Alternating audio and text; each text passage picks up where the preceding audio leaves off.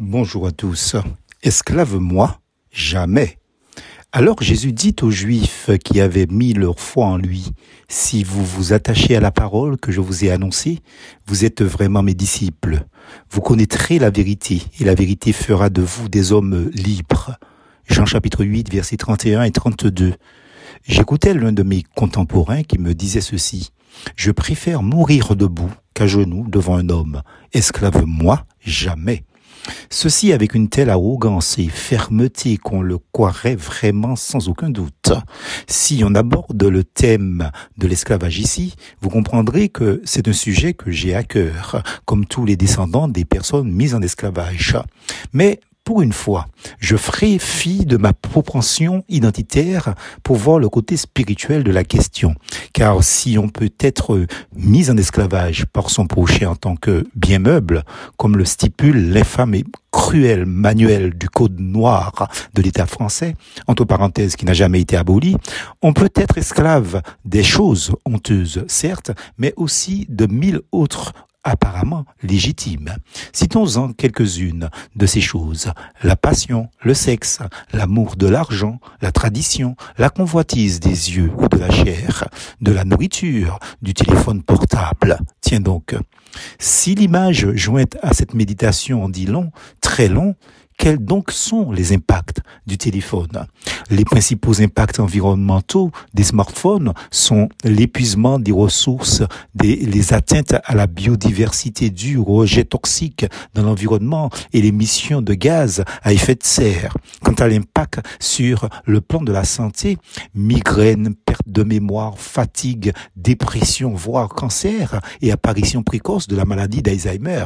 Quant aux batteries qui explosent parfois, n'en parlons pas. Ce sont des symptômes et des effets secondaires que certains scientifiques attribuent à une fonction extrême du portable. Bien entendu, il existe beaucoup d'autres formes d'esclavage et tout plein de chaînes imaginaire peut être invisible. De ce point de vue, les chaînes ne sont plus dans nos mains ni à nos pieds, mais dans notre tête. N'oublions pas soumettre une économie en utilisant tout cela à leur seul profit. Voilà ce qu'a écrit un ancien chanteur et homme politique français, Yves Duteuil. Dans notre monde, tout est fait pour conduire le plus grand nombre, par le biais des autoroutes de l'information, vers l'intérêt de quelques-uns, vers la caisse et l'isoloir. La vérité a peu de poids face à l'argent et au pouvoir. Elle est pourtant notre bien le plus précieux. Fin de citation. Triste constat, ami, hein mais c'est réel. Tous ces gens tiennent un discours similaire. Ils leur promettent la liberté quand ils sont eux-mêmes esclaves de la corruption, car chacun est esclave de ce qui a triomphé de lui, dit l'apôtre Pierre, chapitre 2, verset 19 dans sa deuxième épître. Qui peut donc nous libérer? Jésus répond, la vérité, celle qui rend vraiment libre. Et quelle vérité? Jésus lui-même, car dit-il, je suis la vérité. Christ la promet à qui se met à son écoute sincère et persévérante de sa parole. Hélas, nous vivons dans un monde où tout se mélange, comme confondre liberté et licence.